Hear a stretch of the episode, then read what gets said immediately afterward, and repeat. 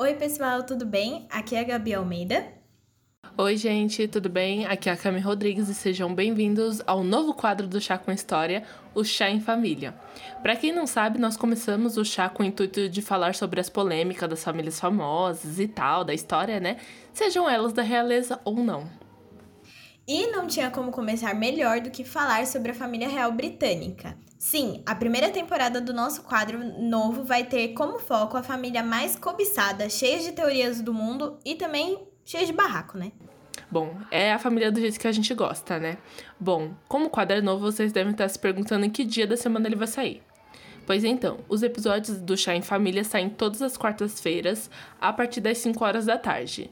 Aí vocês perguntam, e a temporada normal, Gabs?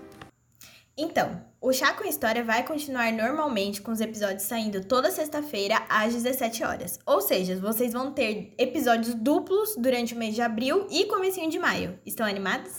Aí eu me sinto que nem aquelas blogueiras, aqueles vloggers, sabe, fazendo Ai, o mês especial, vídeo todo dia. Ai, eu amei. A gente tá animada, então. Ai, amo. Eu espero que vocês também. Enfim, esses foram, foram os avisos dados antes da gente começar. Bom, como estamos no começo da temporada, vocês devem estar se perguntando como vamos explicar a família real. Vamos começar pela Elizabeth, sobre a teoria da conspiração, da Lilibet tendo matado a Lady Di. Ai, o que, que rolou? Reptilianos, talvez? O que, que você acha, Gabs? Mas é claro que não. Se vamos fazer o negócio, vamos fazer direito. Porque a família real tem mais babados que vocês imaginam. E tem até coisa relacionada ao nazismo, viu? Por isso, vamos começar falando sobre o Jorge VI e seu irmão Edward VIII, conhecidos respectivamente como pai e tio da Rainha Elizabeth II. Preparados? Então pega sua xícara de chá e vem aprender a história com a gente. Solta o beat, Rainha Vitória.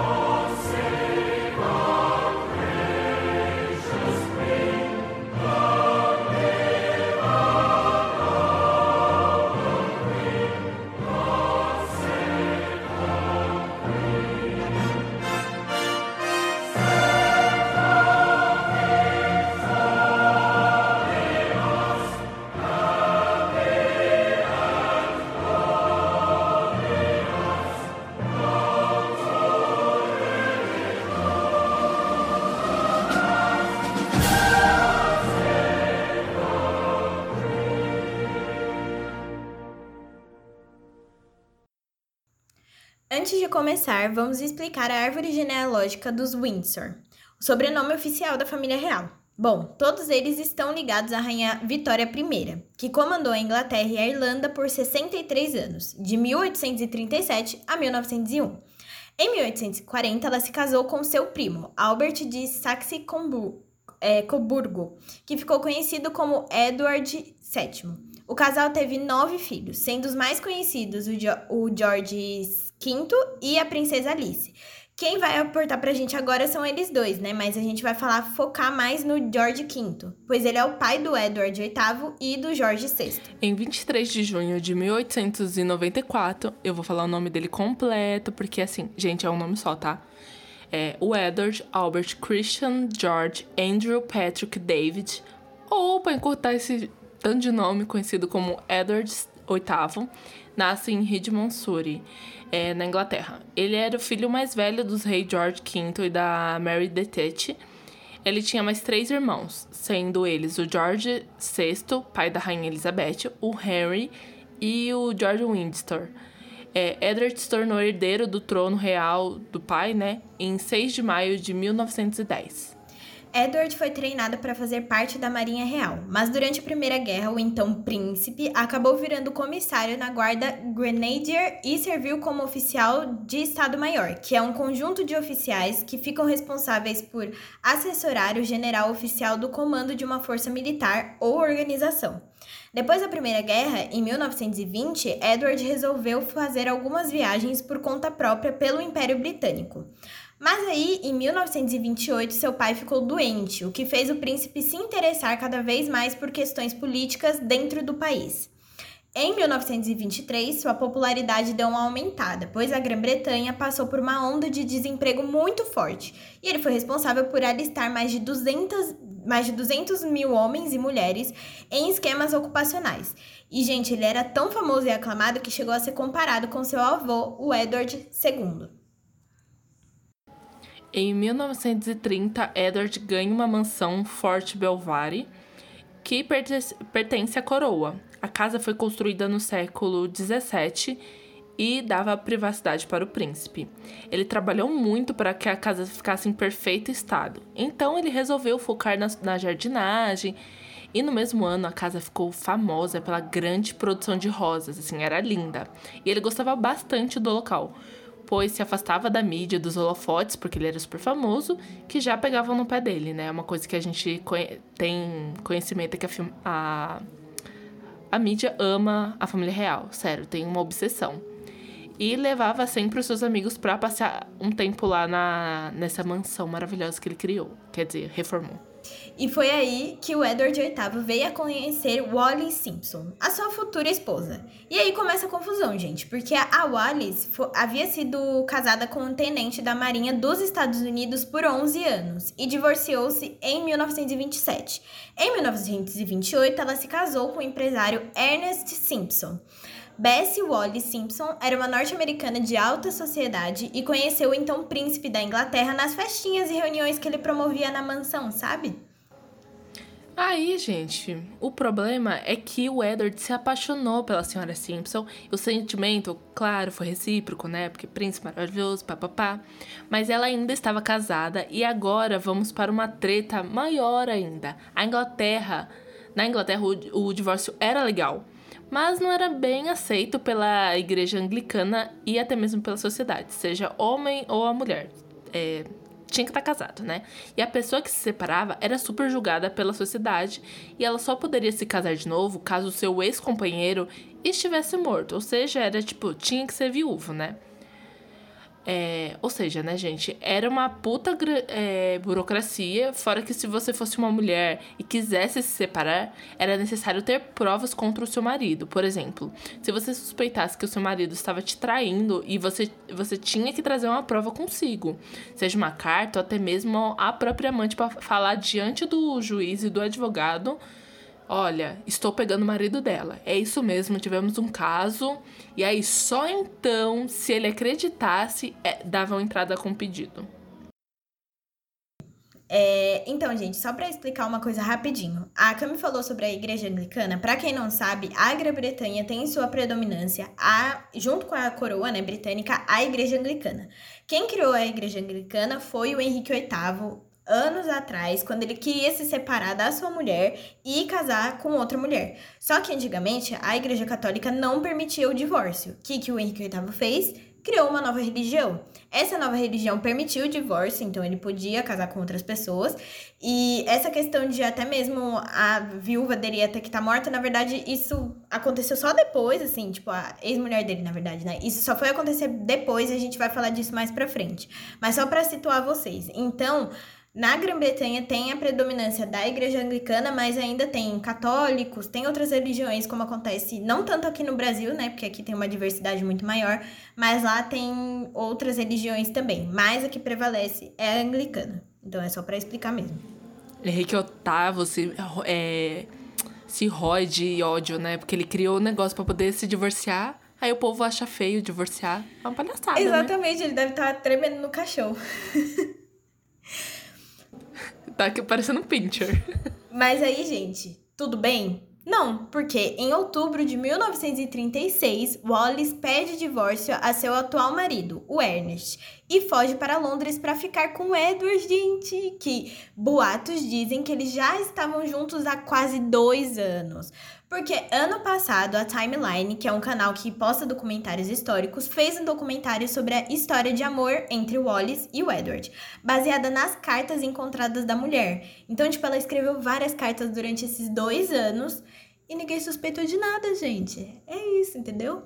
Em uma das cartas enviadas para o seu ex-marido, Ernest, né, a Wallace conta que ela e o Edward pretendiam fugir, mas ela estava com medo do que poderia acontecer aos dois se isso acontecesse, porque vale ressaltar, gente, o Edward, ele era ele que tinha que assumir o trono depois que o pai dele morresse, né? Tem que lembrar isso. E foram encontradas cartas de amor enviadas pela mulher anos antes deles oficializarem seu relacionamento. Ou seja, nosso querido Ernest era corno corno e ainda recebia carta da mulher falando que vai fugir com, com a amante. Olha isso! Ai, que baixaria, viu? É isso baixaria. que eu gosto da história, da baixaria. Então, em 20 de janeiro de 1936, seu pai, o George V, ele falece e o Edward é proclamado rei do Reino Unido, da Grã-Bretanha e da Irlanda do Norte, dos domínios britânicos e imperador da Índia. Durante esse tempo, Edward fazia a cabeça do primeiro-ministro da época, o Stanley Baldwin, que permiti permitisse o casamento entre ele e a Wallis. Mas o homem foi firme, disse que não permitia esse casamento dos pombinhos aí, falando que era safadeza. Primeiro, que ela ainda estava casada. E segundo, ela se, mesmo que ela se divorciasse, seria mais um casamento para a lista de problemas dela. Edward ficou revoltado e sabe o que ele fez? Resolveu abdicar do poder. Falou assim: eu vou ficar com E meu aí, amor. gente, o barraco continua, porque com, me com medo, né, a Wallis escreve ao Edward e pede para que ele não desista da coroa por causa dela. Mas ele se nega. Nessa época, o casal já estava estampando muitos jornais da região que consideram um absurdo o casamento atual, do atual rei com uma socialite norte-americana e divorciada. A discussão com o primeiro-ministro foi bem pesada e, sem querer, a palavra abdicação no outro dia já estava estampada nas manchetes dos jornais da Inglaterra. Ou seja, alguém foi fofoqueiro, contou o negócio, saiu estampando o jornal em tudo, gente. Isso é assim, segredo de Estado. Então, no dia 10 de dezembro de 1936, Edward resolve renunciar ao seu cargo e era menos de um ano, ele ficou menos de um ano sentadinho no trono. Exatamente, gente. Ele, ele foi firme, falou que ia fazer e fez. O instrumento que ele usou né, para abdicação foi aprovado pelo parlamento em é, 11 de dezembro e na mesma noite, então, o rei oficializou a sua saída via uma transmissão radiofônica. At long last, I am able to say a few words of my own. I have never wanted to withhold anything. But until now, it has not been constitutionally possible for me to speak. A few hours ago, I discharged my last duty as king and emperor. And now that I have been succeeded by my brother, the Duke of York, my first words must be to declare my allegiance to him. This I do with all my heart. E aí vocês se perguntam, cadê a Wallace? Bom, com toda essa confusão acontecendo e esperando a oficialização do seu divórcio, a mulher se escondeu no sul da França e Edward foi embora para a Áustria para passar um tempo com seus amigos. Eles ficaram sem se ver por exatos quatro meses. As pessoas acham que eles não tiveram contato nenhum, até o casamento dela com Ernest Simpson ser anulado.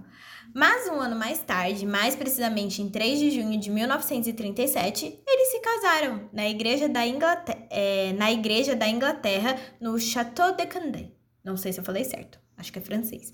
Localizado na França. É verdade. Localizado na França. Bom, com toda essa confusão, só coube uma pessoa assumir o trono da Grã-Bretanha. Essa pessoa que achava que nunca ia ia chegar a acontecer, né? Porque ele era o segundo irmão no trono, o irmão mais velho dele era, tipo, o favorito e tal. As pessoas amavam ele, super famoso. Simplesmente abdicou do nada. O George VI vira então um rei do, do Reino Unido, da Grã-Bretanha e da Irlanda do Norte, dos domínios britânicos e imperador da Índia. Eu me sinto a Calice falando todos os títulos dela. Cansada. Cansada. Mas antes de. É, tô cansada. É muito título, gente. Que loucura. Mas antes da gente entrar na história dele, precisamos terminar do irmão. Porque vocês acham que ele se desligou completamente da família real? Não, não, não, meu bem. Em dezembro de 1936, George nomeou seu irmão Edward como Duque de Windsor. E isso não só se, isso não só se estendeu à sua mulher, como não recebeu nenhum, nenhum título e ela era super odiada pela família. Claro, né? Porque, tipo assim, o rei que não queria ser rei, aí tinha o irmão que fez toda essa confusão, a mídia inteira odiava, então de favorito foi a odiado, foi uma loucura. Oh, e vale um fato engraçado é, que é engraçado assim, entre aspas, né? Ela era tão odiada que, jun, tipo, ela juntava, juntava ela e o Edward e eles faziam apelidos. Eles deram vários apelidos pra, pra família real, sabe? Então, cada pessoa eles chamavam de um nome diferente. Sabe quando a gente pega ranço de alguém da nossa família e coloca um apelido super estranho? Era tipo isso. Eles tratam disso no, em The Crown, na primeira temporada. E é muito engraçada a forma como eles, eles, tipo, usam desses apelidos. E isso é uma coisa real. Por mais que The Crown seja uma ficção, né? Tem coisa real e essa parte real é muito engraçado. Porque ele dá apelido pra Rainha Elizabeth, para todo mundo, assim, da casa que ele pegou ranço, ele pega e dá um apelido. Eu achei tendência. Muito madura essa forma de, de lidar com o ódio da família. Eu achei tendência. Eu achei muito é. Muito bom. Mas voltando ao assunto, na época, né, os pombinhos resolveram fazer umas viagens para vários países europeus. E agora vamos para uma nova polêmica e, e, espero que vocês estejam sentados enquanto escutam isso. E se você não tá, sente o Edward VIII nutriu uma certa admiração pelo fascismo alemão. Segundo uma reportagem publicada pela BBC Brasil em julho de 2015, os historiadores acreditam que Edward viu o nazismo como uma, uma baluarte na luta contra o comunismo. Então, em 1937, Wallace e Edward, contrariando a coroa britânica, fazem uma visitinha à Alemanha já comandada por Hitler e se estruturando para começar a Segunda Guerra Mundial, que para quem não se lembra, né, começa em 1939 e vai até 1945. Gente, o negócio foi bem feito, porque saíram fotos do momento e tem fotos do Edward fazendo saudação nazista. Vamos deixar os links na descrição do episódio para vocês darem uma olhada, gente, é muito chocante. Aí, três anos mais tarde, quando Edward estava ocupando o cargo como governador nas Bahamas, então colônia da Brit é, britânica, ele concedeu uma entrevista à revista, à revista americana Liberty, em que foi citado defendendo um acordo de paz com a Alemanha e dizendo que, abre aspas, Hitler era o líder certo e lógico para o povo alemão. Fecha aspas. Gente, ele não cansa de polêmica, ele não cansa de fazer as merda na vida dele.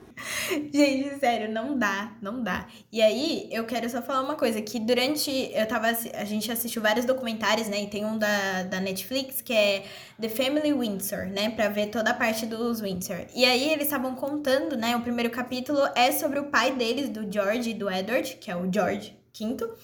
E fala que, na verdade, a família deles, toda real, é, a rainha Vitória era mais alemã do que britânica. Porque ela tinha é, no sangue, né, tipo, pessoas, parentes que eram alemães. E o primo dela era alemão. E eles tinham muito contato com essa parte alemã e tudo mais. Então, tem algumas coisas que eles falam que justifica essa ideia dele estar tá tão próximo, assim, da Alemanha. Mas não justifica ele defender um cara como Hitler, né, gente? Enfim, era só pra trazer essa informação mesmo. É, o Edward ele tinha sido enviado ao Caribe depois de se recusar a voltar do exílio na França, após a Segunda Guerra Mundial. Ele só voltou atrás de sua decisão depois de sofrer muita pressão do governo britânico, em especial durante o comitê do Winston Churchill. E vamos a outra polêmica. Vocês sabem quem foi Winston Churchill? Ele foi um político britânico, sendo ministro da guerra e da aeronáutica de, durante a Segunda Guerra Mundial. Fora isso, ele tem um, tem um papel muito importante dentro da família real, porque ele foi nomeado depois, né, como primeiro-ministro duas vezes do Reino Unido. E essas duas vezes, uma vez foi com George, o pai da Elizabeth, e a Elizabeth quando ela estava ainda é, quando ela assumiu o poder, né? O primeiro-ministro dentro da coroa britânica equivale a um chefe de governo dentro de um regime parlamentarista. E hoje, quem faz esse papel no Reino Unido é o Boris Johnson, que é aquele cara loiro descabelado que ele aparece algumas vezes. Que começou negacionista, depois pegou Covid e finalmente entendeu que deu ruim, né? Mas não estamos aqui pra criticar, não. Mas Podia ter acontecido com outras pessoas. Ok, mas a gente precisa voltar às polêmicas, que não o corona, mas. Ok, mas precisamos voltar aqui às polêmicas, né? Porque dizem as más línguas que o Churchill, junto com o Dwight Eisenhower, não sei se eu tá, tô falando errado, provavelmente, mas é aqui, né? Ele foi o 34º presidente dos Estados Unidos e eles tentaram eliminar documentos nazistas capturados que mostravam que o Edward VIII discutindo seu desejo de paz com Adolf Hitler, segundo os documentos revelados recentemente em Londres. Em 2017, o Arquivo Nacional dos Estados Unidos publicou artigos que estavam escondidos em um depósito secreto do governo britânico, o Cabinet Office, onde documentos considerados muito difíceis e muito sensíveis para o sistema regular de arquivos foram que foram escondidos, gente. Então o bagulho era muito louco. O que imagina que Edward estava fazendo lá. Gente. Exatamente. Entre esses arquivos, né, foi encontrado um memorando datado de 1953 de Churchill marcado como ultra secreto explicando a existência de uma série de telegramas alemães contendo relatório de comentários do Duque de Windsor, o Edward, sabe? É, e um dos telegramas veio de Lisboa, Portugal, país neutro ao conflito, onde o Duque estava isolado. Então, só para situar vocês, o Edward estava em Portugal, né? Na época, Portugal era meio uh, paz e amor com relação à Segunda Guerra Mundial. No telegrama, ele falava que se tivesse permanecido no trono, a guerra teria sido evitada e descrevia por ser super a favor de um acordo pacífico com a Alemanha. Além disso, afirmava que os contínuos bombardeios deixariam a Inglaterra pronta para a paz. Gente, aí eu fico com questionamento. Por que, que ele abdicou o trono? Esse homem é burro? Aí fica depois, nossa, mas tem que... Ai, se eu fosse o rei. E daí? Idiota. Desculpa. Mas, mas você não é, meu querido. Você abdicou pra casar com a mulher, entendeu? Tu podia ter continuado rei, mudado o rolê, que nem o seu parente antigo fez, mas não. Ficou aí. Mas tem uma questão. Abdicou, graças a Deus, abdicou. Mas é uma questão, Cami. Porque se ele continuasse como rei, talvez o Hitler teria dominado a Inglaterra. Ia dar um B.O. Sim, sim. Senhora. Total. Ele ia ter, ser super favorável, aí ele ia cair, porque o Hitler com certeza ia dar um golpe nele. Mas o otário tava achando que eles eram parceiro, entendeu? É que nem esses negacionistas. Falando, Deus vai proteger, meu amigo. É Deus e a vacina. Você para de Exato. graça. Eu, hein? Enfim, negacionistas, né, amigos? Seguindo aqui, o Churchill viu que, essa, que uma pessoa próxima à coroa britânica estava muito próxima aos nazistas. Resolveu nomear o Duque como governador das Bahamas. Mas aí tem outra treta, né? Porque não acaba. Antes de ir para as Bahamas, o Edward estava hospedado em Madrid com a sua mulher. O governo de Madrid, que era neutro, mas simpatizava com, com a Alemanha, mandaram um recadinho para eles perguntando o que fazer com o ex-rei que estava na sua, na sua cidade, galera. E aí vocês imaginam qual que foi a resposta? Veio do ministro das Relações Exteriores na Alemanha, o Joachim von Ribbentrop. Devo ter falado errado porque é alemão, mas peço desculpas. Respondeu perguntando se tudo bem eles ficarem lá e que se ficassem eles deveriam manter a casa vigiada. O que chamou a atenção do ministro da Alemanha foi o fato do que do Duque de Windsor, né, que é o Edward, se indispor com Winston Churchill. Ele falou assim: Ih, tem treta aí, então vamos aproveitar. Enquanto isso, ele avaliava o que fazer e então o Edward e a Wallis foram para Portugal, onde fizeram comentários semelhantes contra a coroa. Então, os nazistas decidiram agir. Então, o ministro alemão, Joaquim, escreveu, aspas, o duque deve voltar para a, para a Espanha sob qualquer circunstâncias, fecha aspas, acrescentando que fosse de forma persuadida ou forçada, galera. Seu plano era atender qualquer desejo do Edward, incluindo subir no trono inglês novamente. Que estranho, né? O que o Edward fez? Que a, a, aquele escarcel todo, né, pra sair, e não demorou tanto, tanto tempo para se juntar ao regime fascista e queria dar o golpe no próprio irmão. Parece novela mexicana. Corre aqui, usurpadora. Me sinto em Game of Thrones. É isso, gente. É. O que vocês estão sentindo aqui? O George Martin se inspirou muito bem. Se inspirou muito bem. A gente sabe que isso aqui é inspiração. Uhum. A sorte, gente, foi que Churchill agiu de maneira correta e empurrou Edward para as Bahamas, como falamos antes. Mas o que vocês acham que tipo foi tudo fácil, tudo sob controle? Não. O duque e sua esposa estavam bem relutantes de deixar a Europa. Então Churchill teve que ameaçar o homem. Botou a arma na mesa. Mentira, não pôs não, gente. Ele ameaçou com palavras mesmo, eu espero. Lembra do ministro alemão lá que a gente tinha falado dele, o Joaquim? Pois então, ele não desistiu e não queria perder a sua peça principal de xadrez, né? O que ele fez? Lançou a Operação Willy para convencer Edward a voltar à Espanha, sequestrando-o se fosse necessário. Mas apesar de tantas ameaças de sequestro e bomba, né, os alemães fracassaram. Mas aí, aí vocês perguntam pra gente, como era esse plano? Era bem simples. Eles iam persuadir o Edward a deixar Lisboa em um carro, como se ele estivesse fazendo uma longa viagem de lazer e tal. E depois de atravessar a fronteira em, algum, em um lugar bem específico, onde a polícia secreta espanhola iria garantir uma passagem segura, e eles iam chegar lá. Os telegramas como este foram encontrados em 1945, logo quando o regime do Hitler caiu. Quando foram transferidos para o governo britânico, Clement Ethel é, que substituiu Churchill como primeiro-ministro, escreveu ao seu antecessor o perigo do vazamento daqueles telegramas. E o Churchill soltou que tinha uma esperança que aquilo fosse destruído. Ele queria o quê? Acabar com essas notícias, porque ia manchar muito a família real, né? Mesmo que ele não fosse mais rei ou tal. A famosa passada de pano, né? É. Enfim. Só que o Clement era fofoqueiro, meu povo, e resolveu o quê? Exatamente o que você pensou soltar essas informações, porque na época ele foi pressionado pelo secretário das Relações Interiores da Grã-Bretanha, o Ernest Bevin. O babado só foi descoberto em 1951, quando Churchill voltou a seu antigo cargo e descobriu que os documentos já tinham chegado aos historiadores em Washington, que já se preparavam para publicar desesperado, que era a mesma coisa que o Churchill, né? Ele, em 1953, resolveu escrever uma carta ao então presidente dos Estados Unidos, Wenzel Howard, falando que o documento poderia trazer uma impressão de que o Duque esteve em contato com agentes alemães e ouvindo sugestões desleais, o que era fato, né? O então presidente tinha visto esses telegramas em 1945, mas pensava que havia sido eliminado com o argumento que aquela informação era inventada e sem fundamento, com o objetivo de promover propaganda alemã.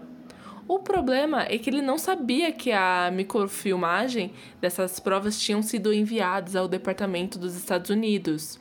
Então cagou tudo, tava todo mundo desesperado. E, gente, a luta foi em vão, né? Porque em 1957 os telegramas foram publicados para o conhecimento de todos. E o Duque fez a egípcia, gente dizendo que eram de completo sem fundamento.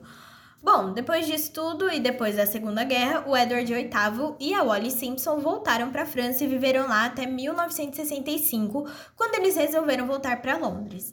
Em, em 28 de maio de 1972, Edward fale, faleceu devido a um câncer na garganta. O Duque de Windsor deixou a sua marca como o primeiro rei britânico a renunciar ao trono pelos, e pelo seu passado voltado ao nazismo. Mas antes precisamos falar sobre outra polêmica. Se preparem para polêmica, gente, porque em 2017 o jornal The Sun, que é um multimídia de fofoca, postou em sua capa de revista um trecho do vídeo da Rainha Elizabeth II fazendo sauda uma saudação nazista né, em 1933, quando ela tinha apenas 7 anos. A filmagem, com cerca de 17 segundos, mostra a rainha em um jardim. Até que em um certo momento a rainha mãe, que é a mãe dela, né, levanta o braço no estilo da saudação nazista e a pequena Elizabeth a imita. E, gente, quem tava junto? O príncipe Edward, que fez o mesmo movimento. Uma outra polêmica foi que em 2005 o príncipe Harry, filho do príncipe Charles e da Lady Di, apareceu numa festa fantasiado, sabe de quê? De pirata? Não, de nazista, tudo bom?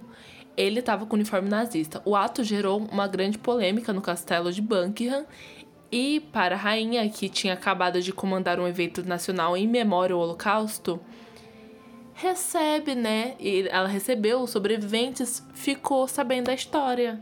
Imagina a cara dela. Ela faz todo um evento lá, recebe os convidados, os sobreviventes para conversar. E a porra do neto, desnaturado, merecendo tomar uns tapas na cara, sai com o uniforme nazista. Ai, sinceramente, e né? Aí, e aí tem até um questionamento que eu vi até comentando recentemente no Twitter, que eu, quando saiu a entrevista da Meghan com o Harry pra Oprah, o que, que será que passa dentro da, da, do Palácio de Buckingham, sabe? Porque ninguém que virou pro, pro Harry e falou pra ele, você tá doido usar um negócio desse? Porque não tem sentido, você não se veste de nazista em lugar algum. Lugar algum. É a mesma coisa que se você, você vai pra uma festa de Halloween e se veste de algum serial killer. É tipo isso, entendeu? É no mesmo nível. Exatamente. Bom, e também, é, tipo, foi uma polêmica nessa né, parte e o, o historiador James Holland, ele fala nessa entrevista pro The Sun que ele acha que não havia uma criança na Grã-Bretanha nas décadas de 30 e 40 que não, não tinha feito uma, fal uma falsa saudação nazista como brincadeira. Porque ela estava repetindo o ato da mãe dela e do tio dela, sabe? Então, ela não necessariamente era nazista ou foi ensinada aos moldes nazistas e tal, mas ela tava repetindo o ato, que nem, sei lá, se uma criança vê uma mãe, a mãe ou, algum adulto batendo, sabe quando você bate no braço da outra pessoa? Ela vai repetir o ato. It must be one of praise for the enterprise, enthusiasm, and hard work which have made it possible. The task has been shared by many people. Those who have served on the organizing bodies, the empire governments which are taking part, the directing staff, and not least the workmen. It has been performed willingly and wholeheartedly by all, and I warmly congratulate them. The exhibition is an empire undertaking, but we do well to remember that it owes its origin and to a great extent its execution to the people of Scotland. It is a significant fact that, that the plans were being prepared at a time when Bom, finalmente chegamos ao George VI, Nascido em 14 de dezembro de 1895, Albert Frederick Arthur George foi o rei da Grã-Bretanha e da Irlanda do Norte. Olha, vocês viram que diminuiu? Entre 1936 a 1952 e imperador da Índia entre 1936 e 1947. O George VI era o segundo filho do casal George V e a Elizabeth, a rainha mãe, o futuro rei nasceu durante o, o, reinado da sua bisavó, a Rainha Vitória. E como segundo filho, o menino viu seu irmão mais velho, o Edward, crescer sendo preparado para ser rei, né? Exatamente. E aí, em 1909, o George ingressou na Royal Naval College, em Osborne. Entre 1913 e 1927, ele serviu a Marinha Real e entre 1917 a 1919, George serviu a Força Aérea Real. Já entre 1919 e 1920, George frequentou a Trinity College em Cambridge, onde estudou História, Economia e Educação Cívica. No mesmo ano, ele recebeu o título de Duque de York. Títulos dados, vamos para a parte que interessa. Quando criança, ele conheceu a Lady Elizabeth Angela Bowles Lyon, que viria a ser a sua futura esposa. Filha mais nova do 14º Conde de Strathmore and Kinghorn e de Cecilia Bowles Lyon. Elizabeth negou os pedidos de namoro duas vezes, viu, antes de aceitar. A bicha era danada mesmo. Os pombinhos então se casaram em 26 de abril de 1923 na abadia de Westminster. Do casamento surgiram as duas filhas, Elizabeth II, que nasceu em 21 de abril de 1926, e a princesa Margaret, que virou condessa de Snowdon em, mil, em 21 de agosto de 1930. Bom, agora vamos para algumas características do reinado do George, que diferente do Edward não foi tão polêmico, tá? O George sempre foi muito tímido e não foi treinado para ser rei, né? A gente precisa ressaltar isso. George era canhoto, mas ele foi forçado a escrever com a mão direita, algo bem comum nessa época. Outra coisa foi que ele desenvolveu uma gagueira que ele sofreu durante anos para consertar. Por seu medo de falar em público, ele resolveu procurar um, fono, um fonoaudiólogo para ajudar a superar esse receio. Então ele contratou um fonoaudiólogo australiano, Lionel Logue que, com quem aprendeu a fazer exercícios respiratórios para conseguir manter os seus problemas de, com gagueira. O negócio ajudou tanto que ele teve mais facilidade para fazer os seus outros discursos, como no dia 3 de setembro de 1939, em que ele entrou ao vivo para oficializar a entrada da Grã-Bretanha na Segunda Guerra Mundial, e o seu discurso no dia da coroação. Bom, o reinado do George VI começou em 13 de maio de 1937, logo após a saída do seu irmão em dezembro de 1936.